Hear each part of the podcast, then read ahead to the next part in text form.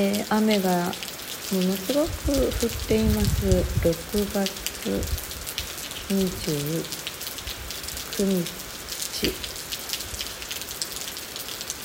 えー、水曜日なのかな。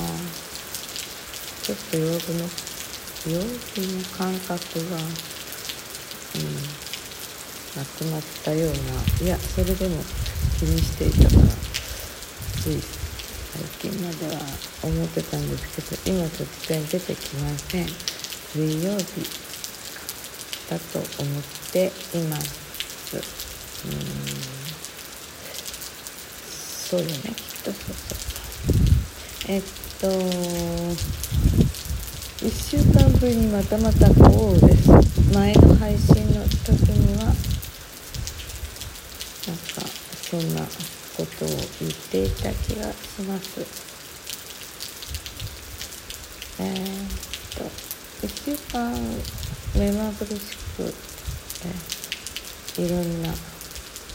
ことを済ませてきました。実はうん21日今月の21日父が息を引き取りましてその後、えー、それは夜の9時25分だったんですけれどもそれ以来、えー、あら？何だはあ真っ暗の中にうん、ライトをつけて軽自動車が来たので何事かと思ったら新聞配達の車でした。うん今ね3時20分。まだ暗いんですけどこの時間に配達してるんですね。驚いちゃった。5時ぐらいかと思ってた。せいぜいこんなに雨の中まだ真夜中っていうか3時20分なのに。うん。雨がいっぱい。ひっきりなしに降って少し弱くなったかもしれないですけど雷はねなんか鳴ってないですよね。どこまで行きましたっけ？そうそれで土がなくなってえー一夜明けたからお葬儀があの昨日終わりまして2人に伏して親戚の人も帰って今私はうん寝落ちした後12時ぐらいに目が覚めてそれからちょっとまた粛々と後片付けに勤しんでいますでもちょっと寝なきゃいけないかなとも思います。これから寝ようかな。うーん19日が父の日でしたよね。であの何ていうのかな。といただき物の数の子冷凍数の子があったので何かそれで料理してほしいって言われてたから父に、ま、数の子入りの何て言うのかなお寿司混ぜ寿司のようなものを作って持って行ったんですけどちょっとね吐き気がするので食べられなかったですね。で20日の日にまあちょっと我慢してたみたいなんだけどとうとう21日に病院に行くと言ってもうさっさと連れて行けばよかったなと思うんですけど結構復帰してパソコンに向かってたりしてたからなんかまあいつもの食べ過ぎかなという感じで見ていたんですけど21日のお昼になってやっぱり病院に行くと言っていろいろ。まあその間病院に行くまでにちょうどね近所の病院に行ってみようと思ったら発熱外来でダメだったんですよね。なので発熱外来ってコロナのことなんですね。知りませんでした。なんかで次の病院いつも血圧の薬をもらってる病院に電話したらちょっとそこもダメでその次の私立病院に電話したらそこはねうん10年以上かかっていないところだったのでやっぱりねもう三十数年前にペースメーカーでお世話になった隣の町の私立病院に行くことにしました。でもうね行こうとかっていう風になった時はね5時ぐらいで中途半端な時間だったんですけど、まあ、一応救急外来に行きました。まあね今から考えたらどうしてあげたらよかったのかなって思ってしまいますね。救急車で行った方が良かったのかなともね思いますけどね。うん。そうなのね。でも父は去年だかね2回も救急車で行ったからなんだか嫌だって。結構それほどの治療もなくって帰ってきてるのに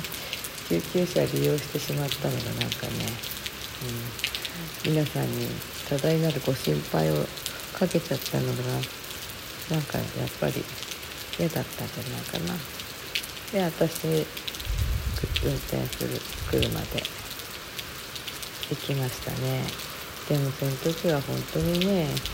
入った後だからまあ大事を取ってって思ったんですけどちょっとヨロヨロっとしてたんですね。いつもすごい元気なね、うん、小柄なのに筋肉が素晴らしい、うん、なんていうのかな優秀な筋肉を持った父だったのでもう歩けてんですよね。うん、れなんかびっくりですよね。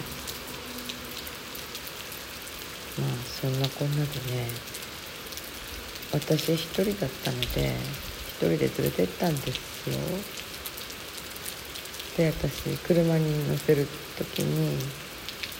あ父の車はねフォレスターなんですけど、まあ、ちょいそんなに車高は高いようでいてそれほどでもないんだけど乗り込む時によっこいしょって感じになるじゃないですか。で頑張って頑張ってってなんか私すごい励ましてるわけですよね歩け歩けって感じで私こでなんかちょっと間違ってますよね。なんかものすごく私無理強いしたんじゃないかなって思っちゃって。でもねものすごい頑張るんですよね。本当に渾身の力を振り絞って歩きましたね。病院に行っても待合室に行くまでずっと頑張って歩いたんですよね。驚きです。でちょっとね待合室で横になって、えー、問診してもらって看護師さんにでじゃあもう行きましょう。診察室へっていうところでなんかちょっと歩く能力が落ちたかな？と思って車椅子に乗せましょうってことになった時にぎゅっと掴んでいた私の腕を父はなんかこうスルスルっと離してしまったです。なんかこう崩れ落ちるようにこう膝をついてしまった感じかな。でまあ最終的にっていうかびっくりした先生がやってきてあの抱えてお医者さん2人が小柄な父を抱えて診察室に何ていうのか 持ってっちゃったってそういう感じでした。まあねその時にはね私は治療をしてくださっているものとばかり思っていて10分後に呼ばれた時には「うん、もうダメでした」って死の三大兆候が現れています。蘇生しても植物状態になります。暴れ骨も折れてしまいます。っていうようなことをね言われて私誰もいなかった私一人で決断してしまいました。まあその決断に至ったうーん何て言うのかな。1分にも満たない時間だったと思うけどとっても長く感じましたね。自分が答えを出すっていうことの何て言うのか重大さ、うん、まあ結局そこで私は諦めました。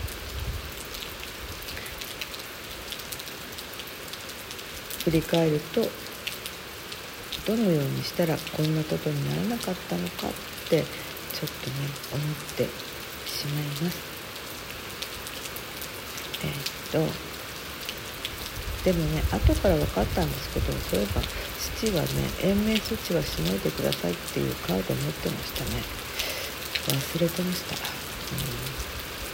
だからそれでよかったのかなと思います。父はね93歳でした。ちょっとご報告しますね。それでは